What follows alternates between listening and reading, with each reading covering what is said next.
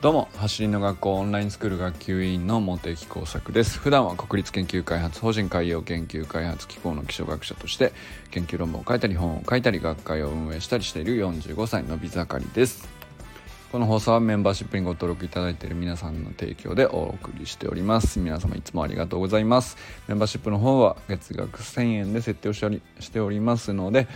走りの学校の活動とか いろいろ応援してくださる方は是非ご登録の方よろしくお願いします。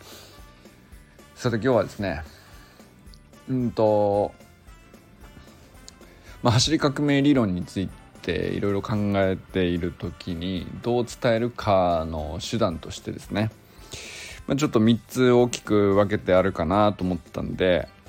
喋る説明と書く説明と実践の3層構造でそれぞれねどういう役割があるのかなっていうのをちょっと整理してみようかなと思っております。まあテキストを掘り下げるっていうことも大事だし当然ですけどね。でまあ人に対してアウトプットするまあ喋るですね。まあ喋るというかまあ説明は説明なんだけども口頭で説明すると書く書いて説明するはだいぶ違うことだと思うので、まあ、それぞれね、えー、意味があるのかなと思うんですよね。でもう一つはあのやってみせるっていう実践っていう部分があると思うんですけどこれは、まあ、それぞれ本当に、えー、めちゃくちゃ重要な要素でやっぱりあのまあ、ある程度得意不得意それぞれねあると思うんですけれどうんと少なくともこの3要素についてそれなりに取り組むっていうのは大事なとこなんじゃないかなと思っているんですね。まあ喋ることが得意な人は喋るのをどんどんやるで全然いいと思うんですけどでも書くのを全くしないで済むかとか文字を全く読まずに済むかというとやっぱりそれは偏りが出てきてしまってもったいないかなとも思いますしまあもっと言ったら実践を全くせずに喋るだけってなったらだいぶもったいないですよね。かといって、えー、まあ、実践は飛び抜けているかもしれないものすごく一生懸命やっている一方でちゃんと書いていないとかうんアウトプットとして喋る機会が少ないとかってなるとこれはこれで僕は結構取りこぼす部分があるんじゃないかなと思うんですね。でまあ3つ全部揃ってればバランスいっちゃいいけいいかもしれないけど、まあ、そそれがないといけないとかっていうわけじゃなくてある程度それなりに掛け算でうんとやっぱり深まっていくものがあるしお互いに良い影響があると思うんですよね。かけると喋れるようになるし、まあ、喋っているうちに動きにもいい影響が出てきたり動いているということの自分の動きをちゃんとその書いて整理できるようになってくるとやっぱり精度も高くなったり再現性が高くなったりっていうことがあのまあお互い良い影響を与え合うような部分っていうのがあるのかなと思ったりしたので、まあ、この3要素でちょっと軸を作って え、考えてみるのも面白いかなと思ったので、まあ、こんな感じでちょっと考えてみました。で、まあ、まずですねうんとまあこれは何て言うか別に走り革命理論に限らないことではあるんですけど喋る書く実践っていううんそれぞれにおいてどういう意味があるのかなっていうのを僕なりにこうワードを思いつくものを書いてみたんですけどまあ、皆さんはそれぞれあのこういうのもあるんじゃないとか、えーと、こういう体感を僕はしているとか経験上こういうところもあるよねとかっていうのがもしあったらね是非教えてください。あのまあ、僕がパッと思いつくことをそれぞれ言っていきますね。まあ、喋ってアウトプットするっていうことはどういう良さがありその良さはうんと何につながるのかっていうような感じですね。で僕はまあ喋る喋って説明するっていうのの最大のうーん長所というかメリットというか、まあ、そういうのっていうのは、まあ、相手とのうんコミュニケーションというか双方向で、えー、説明できると。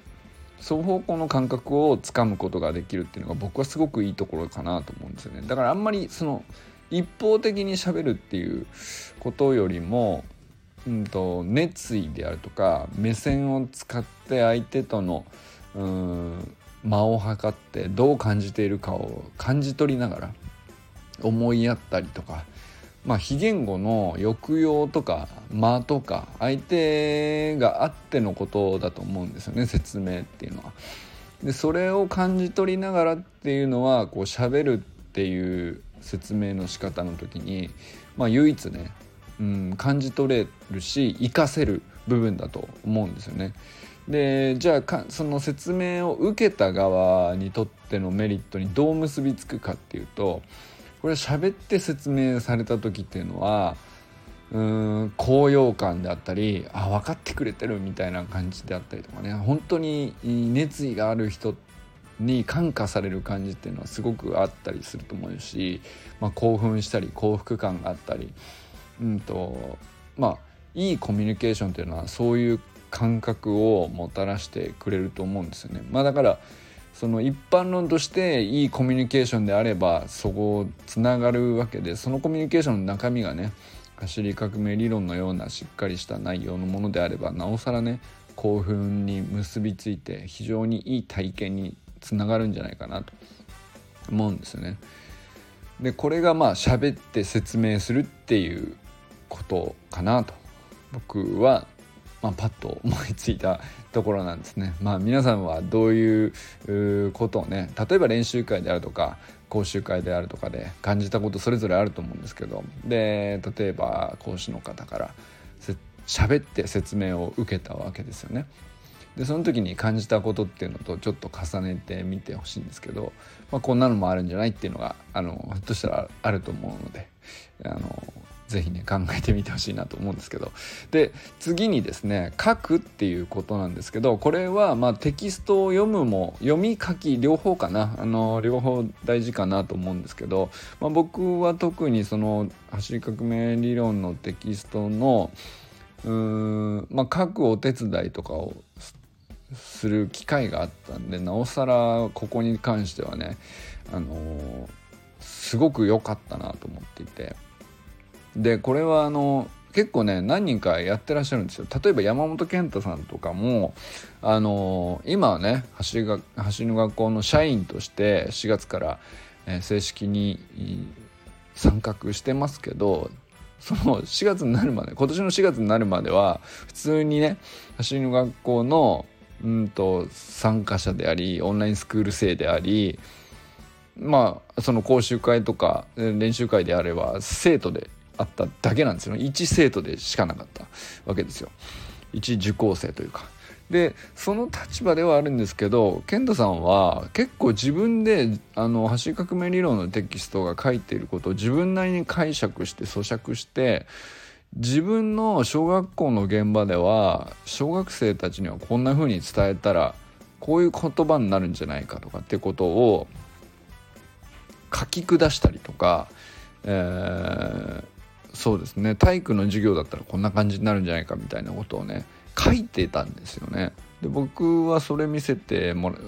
かなり初期の頃だったと思うんですけど見せてもらった時にす、まあ、あのあとそうですねスライドにしたりとかしてましたかね。あの僕らに同じ普及員同士でこんなその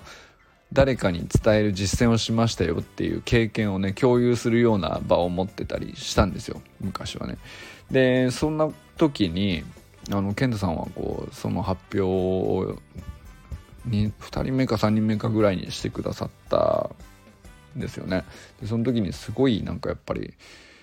さあの小学校の先生って本当に書くのがあの筆力っていうんですかねやっぱこれ全然違うなと思いましたね。でここの力っていうのはあのやっぱりあの間違いなくあってで筆力っていうのはあの力っていうだけあって本当に大きなものを生み出せるんですよ。でこれは本当に何て言うかあの理解する力のまあ一部ではあるんですけど理解が深まるってことは結局動きにもつながってくるのでものすごく大きなメリットだと思うんですよね。でこれ何かっていうと僕はその、えー、文章であるとかあのそれを読むっていうその力っていうのは結局論理的なうんとつながりであるとか構造としてあのパーツをこう何て言うか自分にとって必要なように色分けしたりとか、まあ、そういう捉え方のをする力っていうのは結構鍛えないとなかなかできないことなんじゃないかなと思ったんですよね。特に健太さんのやっぱりスライドの発表を見た時に構造化が上手なあの人なんだなって感じたんですけどこれってやっぱり長年その学校の先生としてあのまあ職業から鍛えられている部分もあると思うんですけどやっぱり鍛えるに越したことはなくてその分だけ理解は深まるのででもまあそのそれがなきゃいけないってわけじゃないけどあることですものすごい力になることは間違いないなと思ったりしましたね。であとはまあ僕は例えば僕の職業で言ったりすると僕は研究者なので、まあ、僕の研究者っていう職業からすると何があの職業から身につきやすいかというと定義の厳密性ですね。あのじゃあ浮き足とは何であるのかみたいなことを あの真面目にあの辞書のように書き下すっていうね。でどっからどこまでは浮き足でとかっていうのをふ曖昧にさせない。でそうするとあの小難しくなってはしまうんですけど、まあ、そのデメリットはあるんだけど一方で誰がどっから見ても絶対に誤解を生まない表現っていうところを突き詰めることができるっていう。まあなんかそういうのが研究者の世界というかまあそういう力が求められたりするしでそれっていうのは論理をよりうんとより多くの人で、うんと、同じ論理に乗っかってより改善したり進化させたりするっていう作業を行う上ではこの定義の厳密性っていうのはめちゃくちゃ重要なんですよね。なのでまあ理論というものはあのー、やっぱり完成した一つの正解ではなくてそれを土台にしてみんなで進化していくプラットフォームみたいな部分があるのであのやっぱりどれだけ多くの人が共通の土台に乗って改善したり知恵を集めたりっていう作業に乗っかれるかっていう、まあ、そこがめちゃくちゃ重要なので、まあ、その論理的であるためにこそ定義の厳密性っていうのはねあの求められる場面もあるんですよね。生きてくる場面もある。でまあそこは書くっていうことでしかあの基本的にはできないんじゃないかと僕は思ってて喋るでは定義できない。あの実はね。あの喋って定義っていうのはあのなんとなく説明することはできるんですけどやっぱり喋るっていうのはその場限りのまああの空中に言葉が飛んでいって消えていくような イメージがあって、まあ、そうするとですね、あのー、何度も繰り返して練り直すっていう作業にはやっぱ向いてないですよね口頭で喋るっていうのは。なんですけど文字で書き残して読んで、えー、違和感があればもう一回書き起こしてでもっといい定義はないのかとかもっといい言葉の選び方はないのかとかもっといい就職語で誰もがこう腑に落ちるような文章っていうのはないのかっていう、まあ、その練り直し吟味とかって言いますけどそこを何十回でも何百回でも何千回でも繰り返せるっていうあの、まあ、その文字の特性ですねやっぱりそこは結構大きくて書くっていう力は本当に、えー、生きてくる場面は必ずあるんじゃないかなと。まあ、それによって改定するということで理論全体が進化したりとかあるいは説明の分かりやすさとは何な何なのかみたいなこともね、えー、例えば年齢別に分けることができたりとか職種別に伝わりやすい例えが、あのー、整理することができたりとかまあいろんなあのやり方あると思うんですけどそれはまあだから喋りの説明でうまいとか分かりやすいとかっていうとうんとそれはまあ確かにいるんですよね。あのなんですけどあのやっぱりそれと書く言葉、えー、文字でのうん進化っていうのはちょっと別の軸のところにあって必ずしもイコールではないと。で、まあ、できれば両方あった方がいいしお互い良い影響を及ぼし合うことがあまあまああるわけですよね。でまあ文字にこだわってきっちりこう何度も練り直している人はやっぱりだんだんだんだんこう喋り自体もねうまくなっていくことがあるし逆にその喋りを何度も何度も同じことをでも少しずつニュアンスを変えて喋っているうちに書く力が身についてくるっていうことも本当にあると思うんですよね。喋るように書くっていうのが僕はね例えば文章とかだと結構あの好きなんですけど自分が喋っているスピードでその喋っているかの躍動感を持って文章に落としていくみたいなことが できたら理想だし憧れなんですけどまあなんかそのイコールのようであのそれぞれ違う軸の良さがあってもたらす結果もちょっと違ってくるというところかなと思うんですね。だからそれによって知恵の集積があったりとかあるいは文字っていうこう目に見える形のものをテーブルの上にこうみんなの前に載せることができるじゃないですかそうすると多面的な視点の導入っていうか、まあ、メタ認知もしやすくなりますよね。まあ、あとは活字で活字を読んだだけで脳みそがこう勝手に活性化するようなそういう力っていうのもこれ間違いなく、うん、ある人とない人ではあのなんていうかなん明らかに違うんですよね。その活字で理解できる人っていうのは活字であの例えばそうですね他の別の本を読んできてあこれと同じことだみたいなことを結びつけたりそういうことができたりするんですよね。なまあだからそういう力も身についてくるっていう意味では書く力っていうのはすごく大きな部分かなと思いますね。で脳みそがこう文章を読んだだけで活性化させられるかどうかっていうのはやっぱり自分で書いているかどうかっていうのは結構でかいんじゃないかなと。読んで、えーとうん、まあ読書が好きな人はいるかもしれないけど読書で読んでいるだけだとあの必ずしもうんまあ半分になっちゃうんじゃないかなっていう気はしますね。僕はどちらかというとえー、書くのも読むのも本当に苦手で、えー、嫌いだった時代が長かったんで書くということを覚えてから、あのー、世界がどんどん変わっていったし僕は覚悟書く方が先で読めるようになってた感じですけどね。あの書くのがこう全然うまくいかないもんだからこうお手本を探して読むようになってったみたいなねでもまあでもどっちが先でもいいとは思うんですけど読めるんだったらあのせっかく読たくさんお手本を読んでいるんだから自分でも書けるようになっていくはずで、うんと、書くということもあのトレーニングしていったらあの必ずあのメリットが享受できるっていうね。これはあの本当にでそれがね必ずその国語力を身につけたいんじゃなくて自分が例えばまあ橋革命理論を理解するっていうことに結びついたりとか実際に走る、えー、テクニックを身につけるっていうところに目的があるんだと思うんですけど走る学校の場合は、まあ、そこにも必ず結びついてくることだと思うんで、まあ、ここも軸としてはねあるんだよっていうのはねなんか僕は思ったりしますね。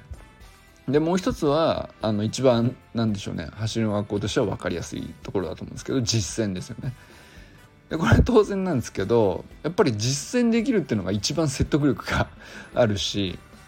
あの感性ってこれ全然バカにできなくて、えーと、理性でこううん理解しようとする以上にものすごくこう大きなあの情報を右脳で受け取るような感じというかこれっていうのはめちゃくちゃでかいなとは思いますね。これも圧倒的なものがあるというか。でやっぱり文章とか喋るとか言葉とか、えー、文字とかっていうことに、えー、表現を変えるっていうのはかなりかなりの部分でこう情報がうんとまあそぎ落とされるというかあの生ものではなくてかなりこう切ってこううんと本当に重要な部分だけにそぎ落とされて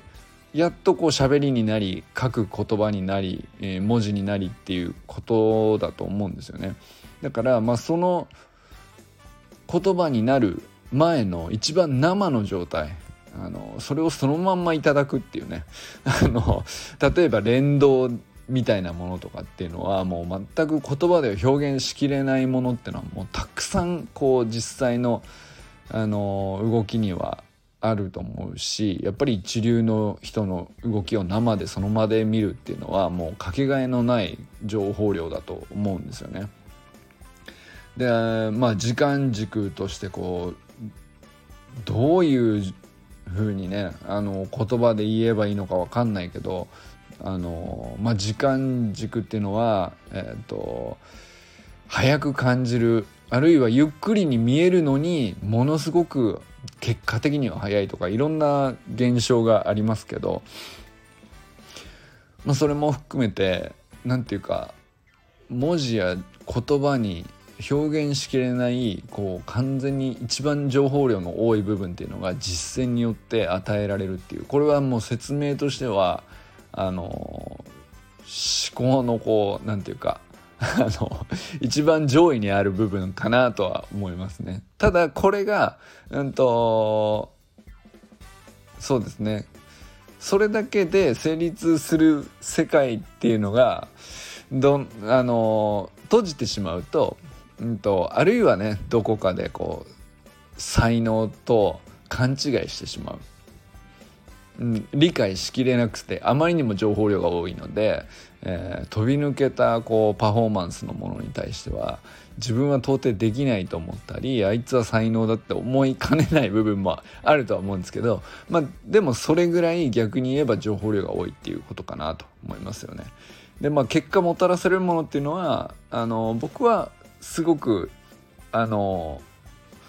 特に子どもたちにはねあの大きいんじゃないかなと思うんですけど憧れであるとか感化されるとかあるいはもう見た生で見たものの映像の記憶ってやっぱりものすごいんですよね言葉とか文字で覚えていられることってのはもうごくごく限られてくるんですけどあの日目の前で見た戸川君の走りとかって言ったらもう映像記憶として絶対に消えなかったりすると思うんですよ。まあ、あるいはその実系列の理解みたいなのをうんと文章で箇条書きにしてもやっぱり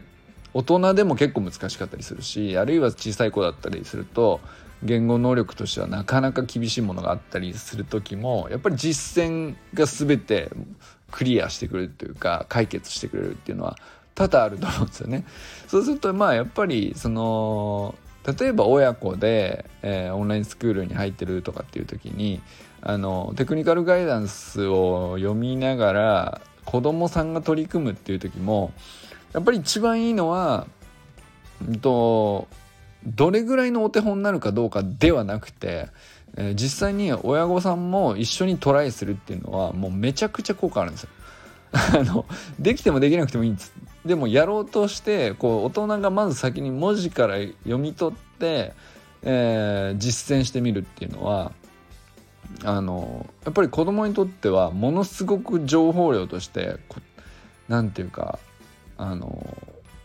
補助としてねすごく大きいんですよね。子供にとってこう口頭で喋って説明してこうだよっていうのってものすごい受け取る方としては難しいものがあるしましてテクニカルガイダンスの書き言葉を読むって言ったらまあまあの の読み取る能力必要ですよね。やっぱり中学生ぐらいあるいは小学校の高学年以上じゃないとなかなか厳しいですよね。読んであこういうことかって理解してやってみるみたいなことをしようと思ったら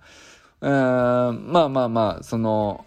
読める小学生もいるかもしれないけどあのある程度、うん、言語能力が求められるでそうなってくると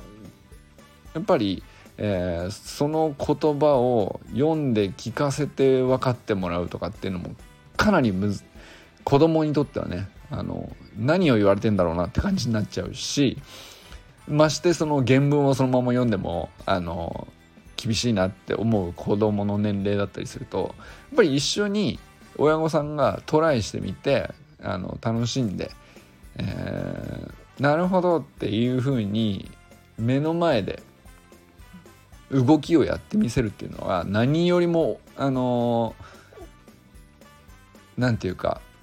情報量としてはねあのそれに勝るものはないっていうかあの言葉うんぬん一言もいらないぐらいの話かもしれないですよね。これ場所によるしあの関係性にもよると思うんですね。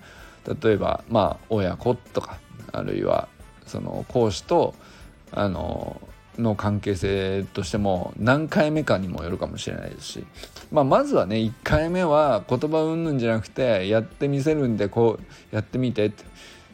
まあ意味は徐々に理解していけばいいよ。繰り返していくうちに要するにこういうことだよと。いうふうにこう言葉を後で補っていくっていうまあ理解の仕方もあるのかもしれないですし。それはなんか一つ答えがあるわけじゃないと思うんですけど、まあ、このやっぱり実践っていうののこう情報量っていうのはすごいよねっていうのはね あの分かあのみんな一致して理解できるところなんじゃないかなと思ったりします。まあ、こんな感じで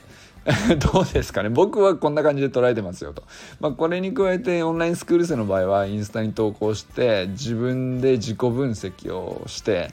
えー、書くということをやっていたりすると思うので。まあ、実践した上で書くっていうことの繰り返しによって自分を高めていくっていうループをあのまあ、プログラムの中に組み込んでいるわけですよね。まあ、それがこうやっぱりやっている人は本当にやっぱり間違いなく進化しているし昨日もお届けしましたけど立沼優斗くんのねあのー、先週のサタデーナイトミーティングでのあのリレーの選手に選ばれましたっていう報告をねあの昨日は音声でお届けしたんですけど、まあ、彼なんかももう間違いなくこうこのループの中であの進化していったあの本当に代表のような子供ですよね。まあ、まだ小学校4年生5年生っていう学年ではありますけど例えばサトデーナイトミーティングに来て自分の目標をしゃべるっていうことを彼本人が自分でやったところから始まっていたりしますし自己分析っていうこともしっかりやっていて本当に何て言うかなあの彼が一番なんだったらこう始める前にうんと長けていた能力っていうのはあのやっぱり読む読んで理解するっていう能力がこう小学生としてはかなり高い子供だったんじゃないかなと思ったんですよね僕はね。それっていうのはあのそうですねまあもともとクラスの中では後ろから数えた方がっていうぐらいの足の速さだったと要するに身体的能力的にはねあの決してこう運動が得意な方ではなかったわけですよ。あの体の軸がぶれやすかったしうんと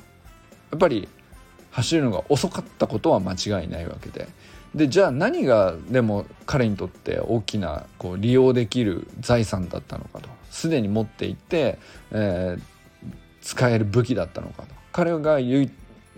あの一番使える武器として使ったのが読んで理解する能力じゃないかなと僕は思ったんですよね。まあ、そうじゃないとあの例えば実践してトレーニングして、まあ、お父さんが 動画を投稿してくれるわけですけど、うんとまあ、森弘さんとか畑先生とかみんなこうどんどんコメントをくれるわけですよ。でなかなかのうんたくさんのコメントが寄せられるわけなんででそれをね、まあ、もちろんお父さん図体にこう